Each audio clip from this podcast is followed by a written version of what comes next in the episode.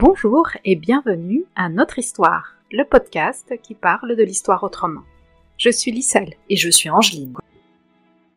Le lait de l'arbre qui saigne. Comprendre la colonialité à travers l'histoire du caoutchouc. Épisode 1. Le vol d'une plante américaine connue depuis bien avant 1492. L'épisode que vous écoutez fait partie d'une mini-série dans laquelle nous avons voulu raconter l'histoire d'un produit très présent dans notre vie quotidienne, le caoutchouc. Cette histoire permet de comprendre comment le bouleversement du monde par la colonisation, c'est-à-dire la domination du monde par les Européens à partir du XVe siècle, continue d'avoir des effets aujourd'hui. Cette continuité, avec toutes ses injustices et ses inégalités, de classe, de race, de genre, est ce qu'on appelle la colonialité on trouve le caoutchouc sous différentes formes. Dans des pneus, des tuyaux, des gants jetables, les préservatifs, des chaussures, des gazons synthétiques ou encore des revêtements de raquettes de tennis. C'est un produit banal mais très utile. Il a cependant peu de valeur marchande comme beaucoup d'autres matières premières, extraites notamment des Suds. L'histoire du caoutchouc montre comment l'Occident s'empare d'un produit qui lui est utile pour son propre bénéfice sans le partager avec les populations qui le cultivent. Elle montre aussi que cette exploitation des arbres et des personnes qui produisent le caoutchouc n'est jamais respectueuse ni des communautés rurales ni de l'environnement. Dès le début, l'extractivisme, soit la surexploitation des humains, des arbres et des forêts, est à l'œuvre. Elle montre qu'il s'agit d'un système prédateur qui n'est pas viable. Dès l'origine, il est destructeur de l'équilibre vital des populations américaines, africaines et asiatiques. Aujourd'hui, nous remontons plusieurs centaines d'années en arrière quand tout a commencé avec le vol d'une plante en Amazonie, région d'où provient cet extrait musical.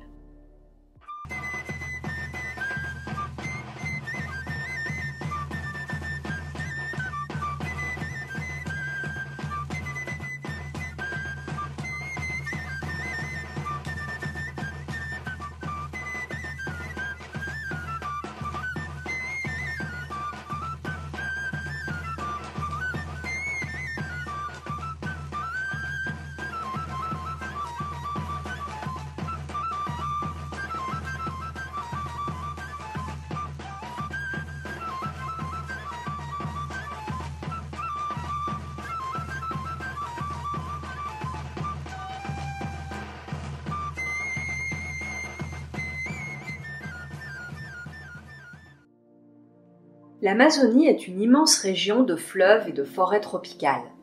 Elle recouvre une partie importante du continent américain, que nous préférons nommer Abya pour reprendre le terme proposé par le peuple autochtone Guna, plutôt que celui imposé par les envahisseurs, colonisateurs, européens il y a 500 ans.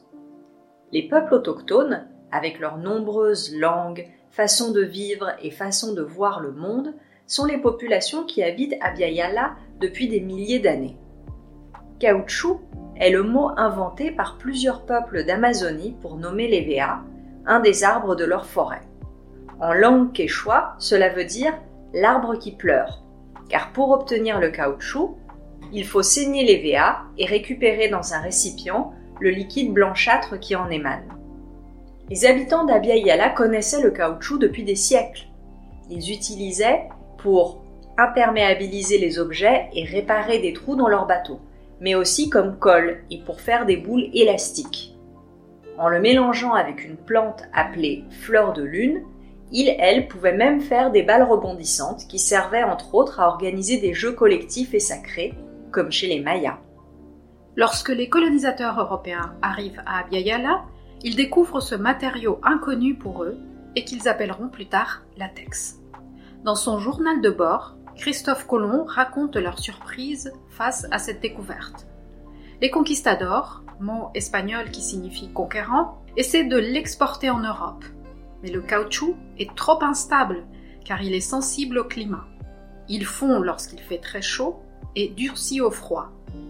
N'y voyant pas une utilité directe, les colonisateurs délaissent le caoutchouc durant des siècles les choses changent à partir du XVIIIe siècle.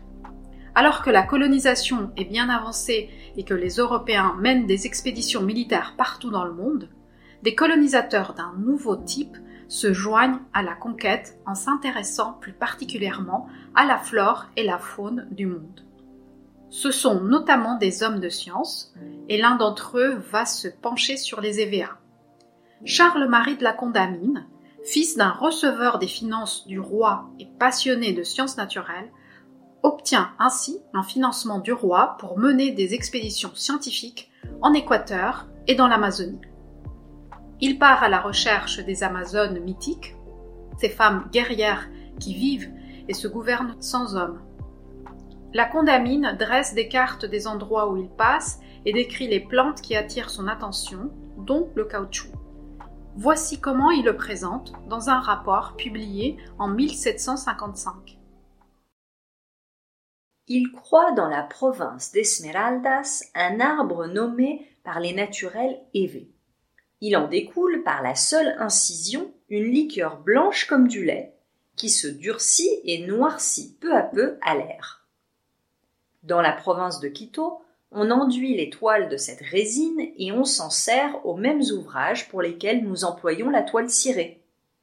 Le même arbre croît le long des bords de la rivière des Amazones.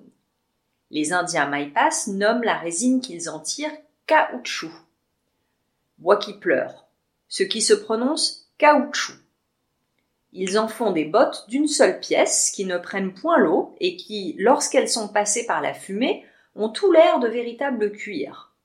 Ils en enduisent des moules de terre en forme de bouteille et, quand la résine est durcie, ils cassent le moule en faisant sortir les morceaux par le goulot. Il en reste une bouteille non fragile, légère et capable de retenir tous les liquides mais jusqu'au milieu du XIXe siècle, les usages du caoutchouc par les Européens restent limités. On emploie le matériau surtout à l'imperméabilisation des tissus. Inventeurs font beaucoup de tests avec le latex. Parallèlement, les transports terrestres se développent, ce qui accroît la demande de pneus. Or, pour l'instant, ceux-ci sont encore proches de la roue, durs et usables. Une découverte fera le malheur des régions où poussent les EVA. En 1842, un quincaillier états-unien, ruiné et criblé de dettes, Charles Goodyear, cherche à trouver un nouveau produit de vente. En faisant des expériences, il mélange le latex avec du soufre. Bingo Cette opération, appelée vulcanisation, rend le matériau plus élastique et surtout plus stable face aux changements de température. À partir de ce moment-là, les Européens s'approprient le droit de transformer et de commercialiser le caoutchouc, principalement dans l'industrie pneumatique. En 1888, John Boyd Dunlop dépose un brevet qui lui permet d'utiliser le caoutchouc pour la fabrication de pneus. Quelques années plus tard, les frères Michelin mettent au point les premiers pneus démontables pour bicyclettes et voitures. En Europe, la demande de caoutchouc explose rapidement. Les vélos font fureur dans les villes européennes alors que l'industrie automobile prend son envol.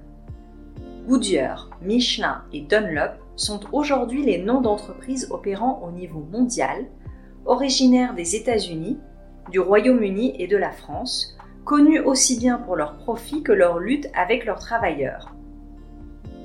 En 2019, Michelin a gagné 1,7 milliard d'euros, à la grande joie de ses actionnaires, c'est-à-dire ceux qui placent de l'argent dans ces entreprises pour en gagner encore plus. Et en même temps, Michelin ferme une usine et annonce de nouvelles suppressions d'emplois. Face à leur patron, les salariés du site Michelin de La Roche-sur-Yon laissent éclater leur colère. Ils viennent d'apprendre la fermeture de leur usine fin 2020. Ah oui, les salariés, les salariés ont fait des efforts. Les salariés ont fait des efforts. Comment ils sont remerciés maintenant? Vous les foutez à la porte comme ça, là Les 619 salariés ont été convoqués à 9h ce matin sur l'avenir de leur usine. Le coup près tombe au bout de 10 minutes. La direction invoque la concurrence à bas coût venue de l'étranger. Euh, globalement, le groupe Michelin va bien. Euh, c'est un groupe euh, bénéficiaire qui a fait encore presque un milliard d'euros de bénéfices l'année dernière, qui est leader mondial. Donc le groupe globalement va bien et bénéficie de sa stratégie de vente de pneus haut de gamme qui permet de concurrencer les, fabricants asiatiques. Par contre, de ci, de là, l'entreprise a fait le choix de fermer tel ou tel site pour investir sur d'autres. Par exemple, la dernière, ils ont fermé un site en Allemagne. Aujourd'hui, c'est celui-ci en France pour focaliser les investissements sur d'autres sites et sur d'autres innovations. Il y a à peine 150 ans, les EVA, jusque-là des arbres parmi d'autres dans les forêts tropicales, deviennent subitement un moyen de gagner de l'argent. Et les colonisateurs anglais vont jouer un rôle de premier plan pour en faire une juteuse affaire au niveau mondial. Il faut dire que le Royaume-Uni est alors la première puissance économique du monde, et les pays où poussent les EVA, comme le Brésil, sont très faibles, et ils ne peuvent donc pas défendre leur territoire des attaques ni des pillages. En 1876, un pirate anglais présenté aujourd'hui comme un explorateur, Henry Alexander Wickham, vole 74 000 graines d'EVA brésiliens qu'il a récoltées en exploitant des Amazoniens. Il les sort du Brésil sans autorisation. Pour ce vol, Wickham obtient 740 livres sterling. C'est l'équivalent du prix de 10 chevaux luxueux de grande race de l'époque. Les graines volées sont toutes replantées dans le Jardin botanique de Londres, dans des serres tropicales. Malgré tout cet effort, seules 3,6% d'entre elles parviennent à germiner. Cependant, dès 1877, les premiers plants d'EVA sont envoyés au Jardin botanique de Singapour, alors une colonie anglaise de l'autre côté du monde, en Asie. À partir de 1889, le directeur du jardin les propose aux planteurs de Malaisie et de Ceylan, également sous domination anglaise en Asie, et qui commencent à cultiver les EVA à grande échelle.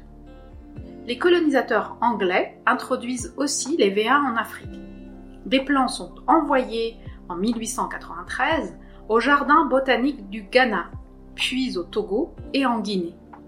Un horticulteur français, Alexandre Godefroy Leboeuf, spécialisé dans le vol de plantes coloniales, missionne un employé pour récolter des graines d'EVA au Brésil. Il les envoie ensuite au jardin botanique de Boma, dans le Congo belge. Une course à la production de caoutchouc se déchaîne alors au prix de l'exploitation des populations locales, forcées à travailler sans bénéfice ni salaire, comme on le verra dans les deux épisodes suivants de cette série qui nous ramèneront à aujourd'hui.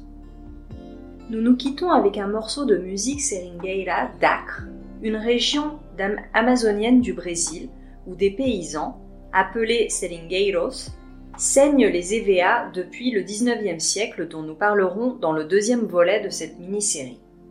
Les seringueiros continuent à se battre jusqu'à nos jours pour avoir de bonnes conditions de travail et d'existence, car ils vivent dans la pauvreté.